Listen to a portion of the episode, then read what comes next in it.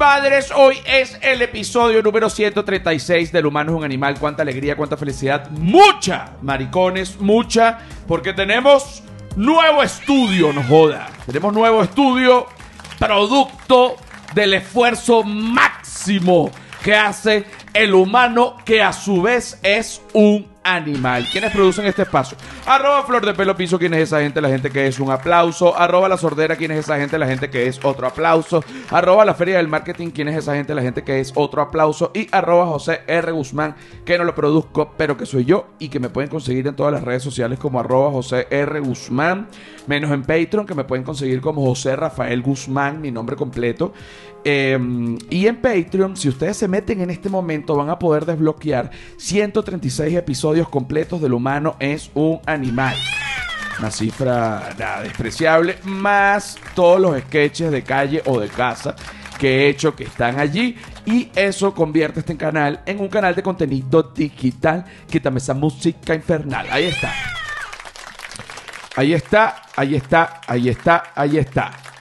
Si usted está oyendo esto y usted ha oído otros episodios y usted ya sabe que esto le gusta a usted, usted va a agarrar y le va a dar like al video aquí abajo a la manito. Si usted le gusta mucho y usted dice, oye, yo quiero seguir viendo todo esto para siempre, usted se va a suscribir y usted, pa, se suscribe. Ok. Si a usted no le gusta, usted se sale de esto, no pasa nada, no le da un coño. Ahí está. Pero si me ayudan muchísimo con el algoritmo. Si se meten en, por supuesto, si se suscriben, me ayuda muchísimo más. Pero si le dan like también, este, por supuesto, me ayuda. Mira, hoy vamos a hablar de un tema eh, que a mí me parece sumamente importante porque es este tipo de temas que de pronto uno no lo conoce y uno lo sufre. Y uno no sabe que lo sufre porque uno no lo conoce. ¿Qué te parece eso? Eso es hablar bueno, para atrás y para adelante y da lo mismo. Es como decir que ahora es 11 y 11. Ok, ok, ok, ok.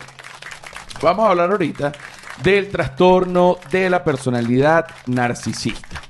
¿Qué pasa con el trastorno de la personalidad narcisista? Y como yo sé que este podcast lo escuchan psicólogos, cosa que para mí es un honor, cualquier tipo de comentario que tengan que hacer este, para corregir o para Em, enriquecer aún más la información, pues evidentemente lo pueden hacer aquí en YouTube, lo hacen abajo en los comentarios y yo voy a estar encantado de la vida. A mí no me molesta que me corrijan, al contrario, si en este podcast se dice algo que no es verdad, cosa que ha pasado, cuando yo me entero que esto no es verdad y que esto no es así, yo hago una fe de rata al siguiente o cuando me, o cuando me dé cuenta y, no hay ningún tipo de problema. Trastorno de la personalidad narcisista. Para hablar del trastorno de la personalidad narcisista, tenemos a nuestra experta en trastorno de la personalidad narcisista, Silvia Patricia. ¿Qué tal? Qué alegría. Qué alegría, cuánta alegría, cuánta felicidad. Tenemos estudio nuevo, producto del esfuerzo máximo, producto de toda la gente que ve esto en YouTube, de todo, la, de todo el batallón de degenerados de Patreon eh, y de bueno, y, y, por supuesto de nosotros que nos partimos el lomo para darles lo mejor posible a ustedes a nuestro estilo. Ahí está un mono para que ustedes se den cuenta de dónde venimos y para dónde vamos. Ahí está. Muy bien. Ok, mira. Eh, trastorno de la personalidad narcisista. Puede ser que uno esté cerca de, este tipo de personas y que uno no lo sepa justamente porque no conoce. Así que por eso vamos a pedirle a Silvia Patricia que nos explique, pero no sin antes ponernos un piano como de trastorno de la personalidad narcisista porque a mí me encanta recrear realmente los momentos para la gente que solo escucha. Que ahorita en Patreon también estamos subiendo solo los audios, porque hay gente que dice, yo lo quiero escuchar cuando yo salto la cuerda. ¿Cómo hago? Bueno, nada, entonces aquí tienes el audio, pues porque no te tengas que calar el video también. Entonces, trastorno de la personalidad narcisista. Sí, eh, bueno, en resumen, este trastorno este, eh, es, un, es, un, trastorno que tiene una persona en un sentido exagerado de egocentrismo, es como que lo que más resalta. Eh, este trastorno es más frecuente en los hombres. La causa no se conoce con exactitud, eh, pero puede implicar una combinación de factores genéticos y ambientales. Claro, por ejemplo, yo pienso, pienso yo, pienso yo, este tipo de personas con el ego muy alto, por lo general, bueno, no por lo general, pero, pero hay varios, eh, como esta información dice que es eh, eh, más común en los hombres, voy a hablar de los hombres, el hombre mamero. Claro. El hombre mamero es deplorable. Eso no quiere decir que uno no va a querer a su mamá. Por supuesto, todo el mundo quiere a su mamá. En mi caso, mi mamá está muerta. Pero eso no quiere decir que yo no la quiera. Incluso si llegase alguien a, insul- a insultar ahorita a mi mamá, que tiene 17 años de muerta, ni- ni- ya ni sé, este, probablemente me sentiría ofendido porque uno quiere a su mamá eh, y, y- porque es la mamá, todo el mundo quiere a su mamá. Y si tú no quieres a tu mamá, tú debes ir a terapia, pero tú eres un degenerado que tienes un proceso, una vaina y una pieza que no está allí. Y cuidado, pues te puedes convertir en un asesino en serie. Claro, es el tipo de, de, de- de hombres que, o personas eh, que todo el tiempo es como que, bueno, déjame ver qué dice mi mamá. O mi mamá no lo hace así. O mi mamá creo que lo haría mejor. Es No, no, pero yo pienso, yo le doy otro enfoque. Yo, yo le doy el enfoque como, como el hombre que la mamá le hace todo hasta que están viejos los dos. Bueno, claro, pero al final también de repente esa persona tiene una pareja y siempre hay como una comparación con la mamá. O la mamá siempre está como opinando. O la mamá metida en la relación. ¿Sabes? Y la, y eh, eh, eh, por supuesto, la pareja de esta persona es este em, infeliz. Bueno, a lo mejor esta otra persona tiene otro tipo de trastorno. Ah, de que se complementa, que, se bueno, complementa, que se complementa. Pero, ok, hacemos una pequeña conclusión de lo que hemos hecho, de lo que hemos dicho hasta ahora. Trastorno de la personalidad narcisista, el hombre mamero tiene mucho, mucha más posibilidad de padecerlo. Bueno, eso lo está, eso lo está concluyendo. Eso lo estoy concluyendo yo, pero eso lo estoy concluyendo yo aquí, sí. Y por eso te digo, este podcast lo escuchan psicólogos. Si usted me, el psicólogo me dice, no tiene nada que ver que sea mamero, yo pienso que sí tiene que ver. ¿Qué otra cosa? Ok, em, pues este trastorno mental en el cual las personas tienen un sentido desmesurado por su propia importancia, o sea, una necesidad profunda de atención excesiva y admiración, relaciones conflictivas eh, y una carencia de empatía por los demás. Por supuesto, porque si tú lo que quieres es que todo el mundo te admire, este, con razón o no, con razón o no, o sea, con méritos o no, tú quieres Sí. que todo el mundo te admire y de repente no tienes esos méritos, estoy poniendo un ejemplo, este, tú te vas a estar eh, enfermo de la ira y de la rabia porque la gente no te admira, con razón o no, pero no te admira, entonces tú estás molesto, tú estás maldiciendo, tú rompes unos espejos en tu casa, te rajuñas la cara e insultas a la gente que tienes a tu alrededor, que por lo general es la gente que más te quiere. Sí, eh, comentan que... eh, de- Sea en el trabajo o la familia o lo que sea. Sí, eh, detrás de, de todas estas máscaras de, de narcisismo y de seguridad, hay, hay- lo que hay es una autoestima muy frágil, frágil y vulnerable, incluso a las críticas más leves. O sea, Porque la gente de autoestima bajo tiende a atacar, ofender para, y, y disminuir a las otras personas para él, por su autoestima baja, sentirse mejor, porque él ya se siente mal. Por el autoestima baja, entonces ataca, puya, jode. No, señor, usted lo que tiene es la autoestima baja, usted no es ningún arrecho. Pero esto también le puede pasar a las mujeres. Estamos hablando del caso de los hombres porque justamente aquí dijeron los hombres. Usted no es ninguna recha, usted no es ningún arreche. eh, es posible que no se sientan satisfechos con sus relaciones y que otras personas no disfruten de su compañía. O sea, que otras personas digan, no, ya yo no quiero estar con esa gente. Sí. Sí, bueno, obviamente, si lo que es una ladilla, no, nadie quiere estar con alguien así. Una insultadera, una pulladera, una jodedera. Sí, bueno, algunos de los síntomas eh, mencionan acá tener un sentido exagerado de prepotencia. Pero ojo, ya va. Cuando digo que nadie quiere estar con gente así, es falso lo que acabo de decir, porque también la gente alrededor de esta persona desarrolla como un Estocolmo. Claro, un síndrome de Estocolmo. Como, como que no, que me enamoré de mi secuestrador y manipulan. Entonces te insultan, pero después te halaga, pero después te. Porque, porque no te quiere dejar. Pero vamos Porque- a hacer un ejemplo vivo. Por ejemplo, Hugo Rafael Chávez Frías tenía un trastorno de la personalidad. ¡Chávez, Chávez! ¡Chávez Fría! Recuerda, recu- siempre nunca se me va a olvidar este gran guion de película que, que- que- que quien quiera hacerlo lo hacemos. Se los chavistas clonan a Chávez en Cuba, pero pasa algo y sale Chávez perfecto, pero sale como que con una tuerca floja, pero no hacia la locura, sino que él no puede razonar bien. Entonces él tiene como un síndrome que solo repite las últimas palabras que oye. ¿Como cuál? ¿Cómo cuál? ¡Carajo!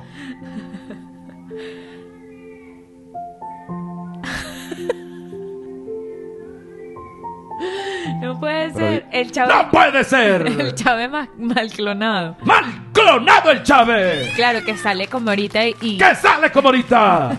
Pero Chávez, cálmate. ¡Cálmate, Chávez! O sea, por eso le tienen que poner como unos AirPods, Claro. ¿no?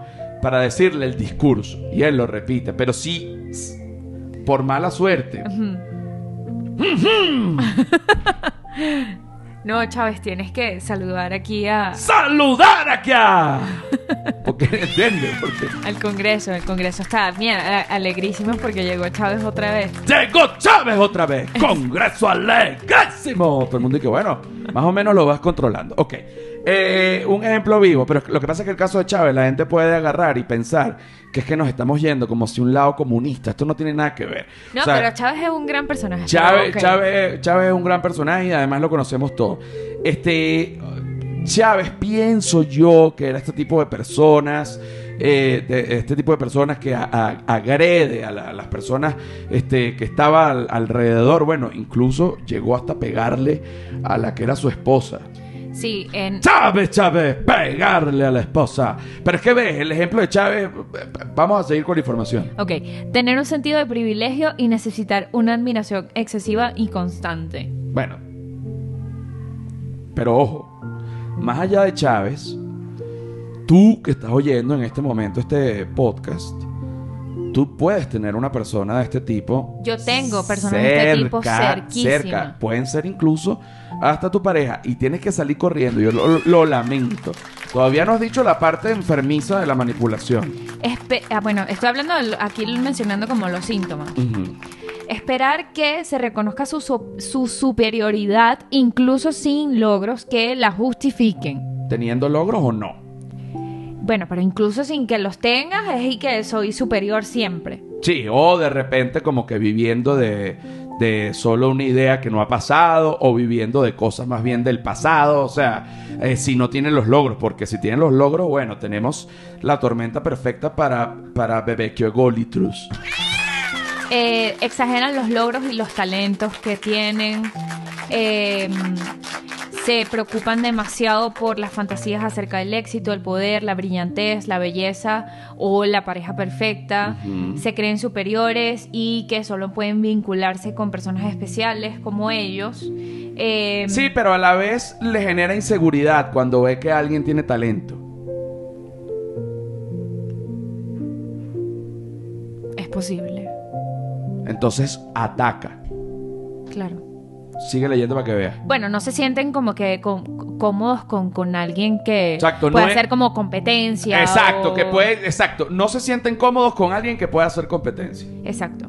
Esperar favores especiales y una conformidad incuestionable con sus expectativas. Sacan ventaja de los demás y logran lo que y para quererlo para lograr lo que desean, tienen incapacidad o falta de voluntad para reconocer las necesidades y los sentimientos de los demás. Eso es, es grave, porque entonces, claro, la gente de repente va llorando. Oye, que tú me hiciste eso, no seas huevo, eso papi, no, de repente se ríen y que. Cuidado, salgan corriendo de esa gente. Yo sé que ahorita hay gente que está oyendo esto y está diciendo, coño de la madre, Bueno, aquí hablan de la, de- de la envidia que sienten eh, hacia cualquier cosa. Hacia todo, hacia todo. Eh, se comportan, bueno, de manera arrogante, altanera, son engreídos, pretenciosos, insisten en tener lo mejor de todo, como que yo tengo el mejor carro. Disminuyen la a la gente. Disminuyen a la gente, compañero, ¿eh? Sí. Disminuyen a la gente, compañero. ah. A estas personas les cuesta enfrentar eh, cualquier cosa que consideren una crítica. Entonces pueden ser impacientes o se enojan cuando no se les trata de manera especial. eh, tienen notables problemas Uy, y- interpersonales. Y, y ese tipo de personas, imagínate cuando. Sí, porque eh, a veces pasa. No se les para el pipí.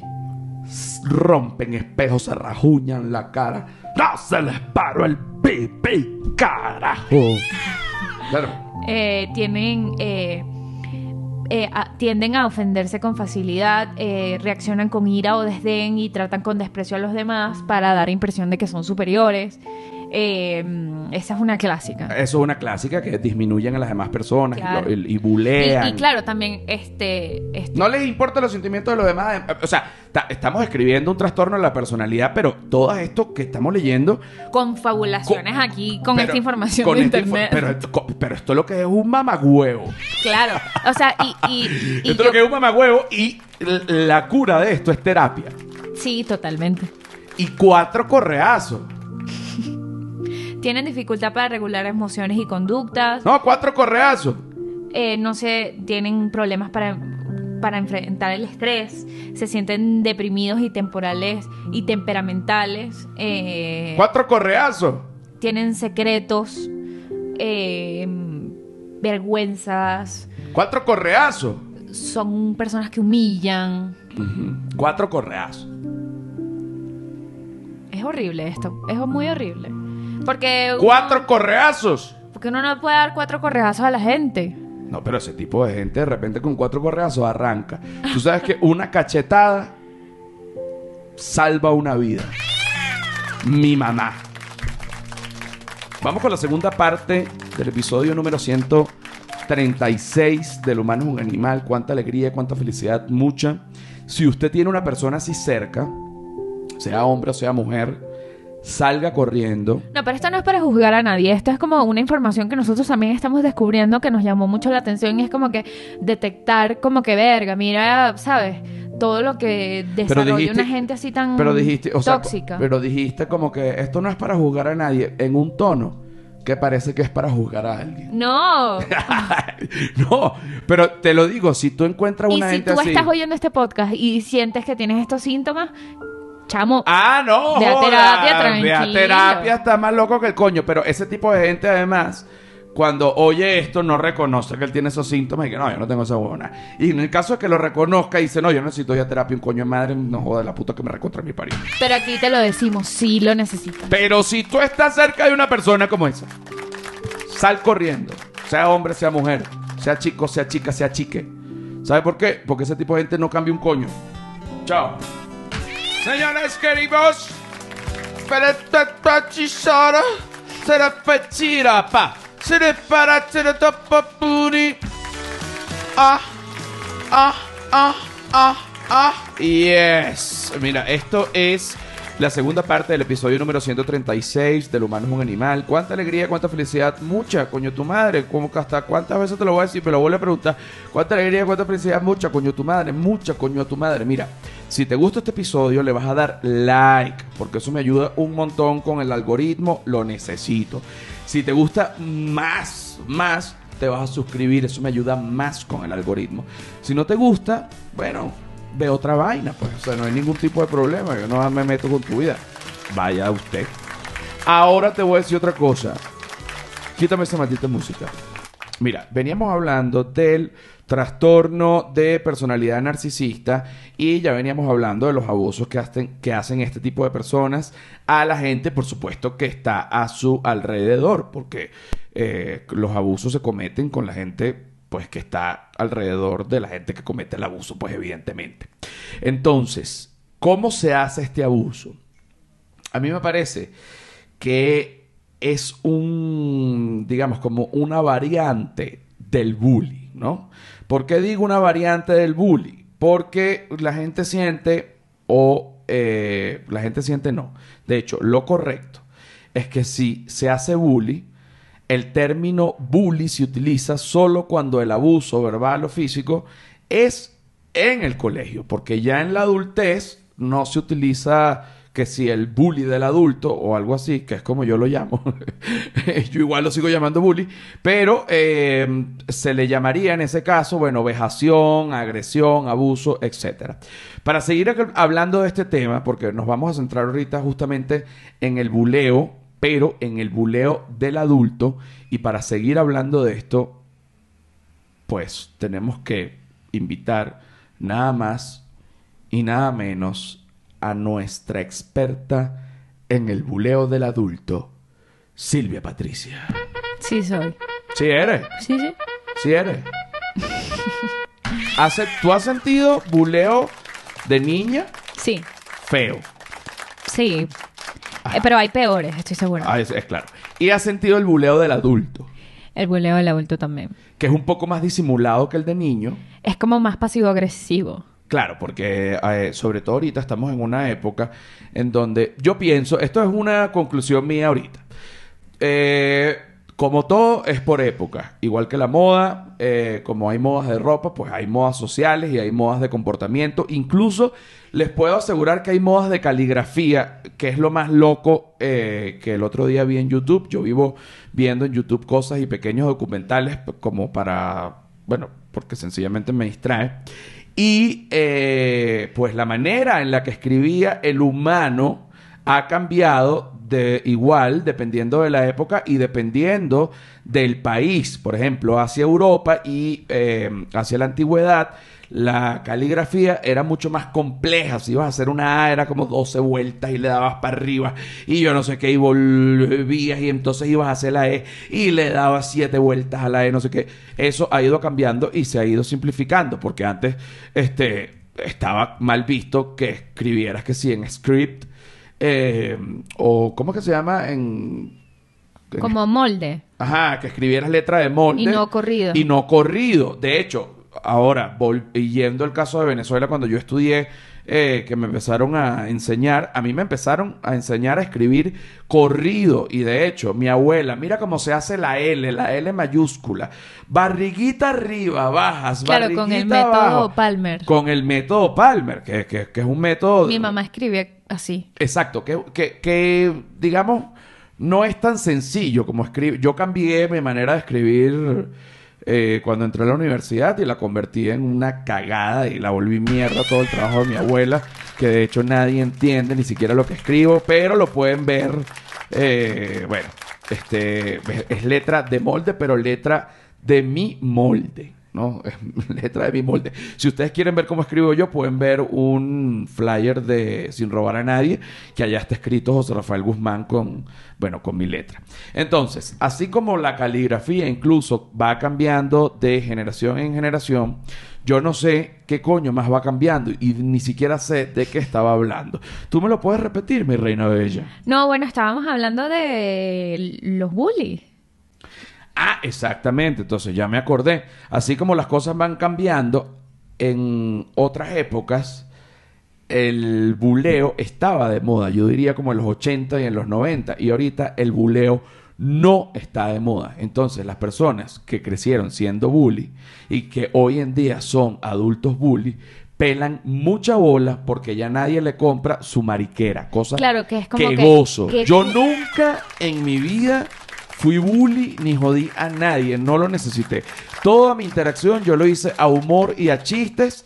Por supuesto, en algún momento llegué a ofender gente, por supuesto, este, hay, todo el mundo tiene pequeños rasgos de todo y, y- y- pues yo no soy la excepción, pero realmente yo no fui un tipo bully ni tampoco me bullearon. O sea, yo, yo a pura comedia, con la comedia nunca ataqué y me supe defender. Porque hay comediantes bully. Es como el estilo, como que lo, se disfrazaba un poco antes, no sé cómo lo ves tú, como que la persona eh, que hacía estos, estos acosos y este bullying era como que el- la persona cool, o la persona como que mala, la persona como que, ay, mira, pero Ay, ahorita mira. ya es como que no está bien que trates así de mal a la gente, o sea, O incluso antes eh, la línea entre humor y burla estaba mucho más difusa. Porque gracias a los comediantes bully, que de hecho hay comediantes bully y hoy en día todavía y la gente pues les encanta, pero hay otra ya vertiente de gente que dice, no, que qué huevona es esta. O sea, yo no voy a ir por un estando para que de repente venga el carajo y haga siete chistes sobre mí, además puyú y que mira cómo estás de gordo, mira, tú eres una pajúa, mira. Eso es lo que es un insultadero. O sea, hay comediantes que igual te hacen reír sin insultarte. Entonces, el comediante bully, aunque aún existe, a mí me parece que es un pedazo de huevón y que además, este se va a desaparecer porque ahorita ya nadie se cale esas vainas justamente porque lo considera un abuso y lo es. Exacto, porque hay maneras de abordar el chiste sobre, sobre ciertas condiciones de la gente o ciertas eh, personas en, como, como tal, pero una cosa es hacer un chiste y otra cosa es burlarse, que es lo que se ha hablado de toda la vida. Ahora, si me toca un heckler, que es una, una persona en el público que está saboteando la presentación, coño, yo le juro que voy a ser bastante severo y voy a ser, eh, este, incluso hasta ofensivo. Pero eso ya es porque es absolutamente necesario eh, que eso sea así, pues tú no puedes tener a un borracho, una borracha pegando gritos, pues, sacándose las tetas en una vaina donde tú estás hablando, pues lo que merece es una cachetada. Eso también hay que entenderlo, ¿te parece eso? bueno, pero tampoco vas a ir a darle una cachetada a alguien, sino que probablemente es el, pero si le digo el algo. caso extremo y que, mira, por favor, salte ya. Mira, por favor, salte. Sarte. No joda. Ya está. Me tienes arrecha. Estoy hasta los huevitos. Estoy hasta la berriquita. Y el comedia, señor, pero cálmese, más bien, sáquenlo usted. Ok, entonces, ¿cómo se neutraliza un bully? ¿Tienes esa información? Eh, ¿Cómo se neutraliza un bully? Siendo, digo, el buleo del adulto. ¿Se le tiene que dar un coñazo por el hocico? No, o sea, tienes que buscar un tratamiento, pues desde porque fíjate este este este link aquí entre lo que es el trastorno narcisista de la personalidad y el bullying eh, que em, desde, desde jóvenes o desde niños tú puedes detectar como que ciertos síntomas y, fíjate que cuando una persona es bully tiende a ser humillante, que es uno de los síntomas de este. O sea, no quiere decir que todos los bullies sean estos, tengan este trastorno, pero sí, sí hay síntomas eh, relacionados o comunes entre, entre las dos situaciones. Entre el bully y, la, y el trastorno narcisista. Exacto. Siempre, o sea, lo, eh, es como son trastornos de la, de la personalidad y de la mente, o sea, tienes que tratarlo con, con psicólogos y No, pero yo digo del lado de la víctima, o sea, si ahorita el bully del adulto y viene un bully y empieza a atacarte en el trabajo, ¿cuánta gente no hay otro que se la tiene aplicada en el trabajo y ya uno de adulto no se la va a calar? Y tú no te quieres caer a golpes, porque evidentemente uno de adulto no se puede andar cayendo a golpes por la vida. Yo sé que provoca darle un solo coñazo a muchísima gente. Ustedes no saben eh, todo lo que a mí me ha provocado, pero eso es algo que no se puede. De hecho, consejo de mi papá, hay una sola cosa que te puede joder la carrera y es caerte a coñazo en público. Cosa que yo estoy completamente de acuerdo, porque cuando uno se cae a coñazo, uno se le abre la camisa, se le rompen los botones, se ensucia, se tira en el piso, se te cae todo, pegas groserías, te babeas, tiras cuatro coñazos, y te joden, además te jodieron, sangra. O sea, quedas tan bajo a nivel social que la gente no te lo vuelve a perdonar y realmente por eso uno no se puede caer a coñazos, pues si tú te caes a coñazos delante de, la gente del trabajo, pues te van a botar de trabajo. Y yo creo que es mejor hasta irse del país, o sea, y hasta cambiarse el nombre y rasparse el pelo y ser otra persona y rehacer tu vida en la que no te vuelvas a caer a coñazos porque vas a volver a perder toda tu vida. Por eso es que no se le puede caer a coñazo. Entonces, ¿cómo se neutraliza a un bully? Hay una manera psicológica de decirle, mira, no me jodas la vida y sabes lo que te voy a decir. Como tú estás más loco que el coño, yo lo que voy a hacer es que yo no te voy a tratar más nunca y tú no me vas a poder bullear más nunca. La manera es rasparse, ¿no? La manera es irse. O sí, o enfrentarlo. Es como que, mira, o sea, lo que estás haciendo... enfrentarlo hablando, hablando. no a golpe a, afrontarlo con, con, palabras y que mira, estás haciendo esto, me estás haciendo esto, esto no está bien.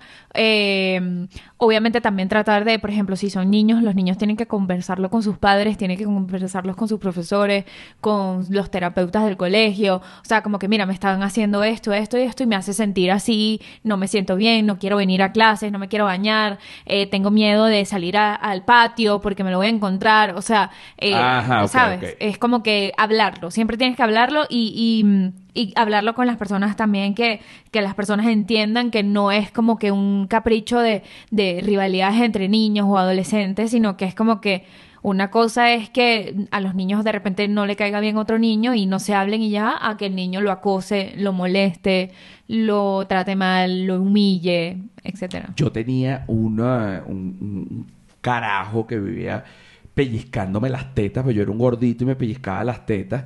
Y, y, coño, y, y, por favor, y, hasta que dije, Marico, o sea, no puede ser, estoy harto. Y el tipo vino a pellizcarme las tetas y estábamos delante de todo el salón y le dije, tú vas a seguir con esa huevona. Y cuando yo empecé a hacer así, yo sabía que eso iba a desencadenar a una reacción en el salón, en masa. Y todo el mundo... Le hicieron una, una pitada, no joda, de salón. Más nunca. Pero fíjate que no le di coñazo. Hice que lo pitaran. Claro, lo, lo, lo, lo contraenfrentaste con, con una, Con un buleo de humor. un buleo de humor. Pero entonces, bueno, buleo contra buleo da cero, ¿cierto? Hay distintos tipos de bullying, está el verbal, el físico, el social, el cyberbullying y el bullying sexual. Ok, el bullying sexual, ¿cómo es? Y ese huevito. Se trata de un tipo de asedio de connotación sexual o abuso en los que los casos más graves, en los casos más graves, en este, eh, por, por, por lo general las niñas son las primeras víctimas, así como los homosexuales. Pero que lo víctima, pero que le, que se le hace, o sea, como que se burlan de, ah, ya, ok, se burlan por su orientación sexual, ese es el bullying. Pero no es y que, y ese huevito tuyo. Bueno, es eso. No, pero pues, a mí también me han dicho y que ese huevito tuyo y yo no soy ni niña ni homosexual. Bueno, pero dicen, así como los hombres son los que tienen más tendencia a sufrir de algunas cosas, como el trastorno de personalidad narcisista, las niñas y los homosexuales tienden a ser los que más sufren de, ah, de bullying sexual. Por ejemplo, si tú Pero eres yo- una pero- niña... Pero yo creo que no en la cama. No, esto es en el colegio. Ah, ok. Yo estoy. Claro, es que no estoy entendiendo en qué. En ok, no, no, no, ok. En el colegio. en el colegio nadie te va a decir que y ese huevito.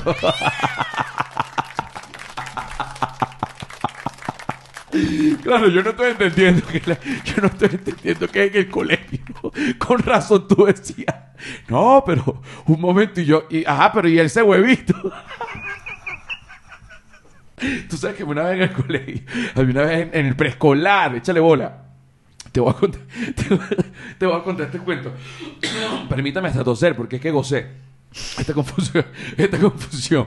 Yo estaba en el, en el, en el preescolar, pon ahí una, una canción, como, como un piano de, como un piano de preescolar, yo voy a ir contando, ¿ok? Yo estaba en el preescolar y pedí permiso para ir a hacer pipí. para ir a hacer pipí al baño, ¿no? Entonces, obviamente, voy por el pasillo de preescolar, pero yo estaba en primer nivel de preescolar. Entonces, a mí todavía me daba miedo hasta salir del salón. O sea, yo recuerdo, niño pequeñito, me daba miedo salir del salón. Entonces voy caminando así como con cuidado por, por el pasillo.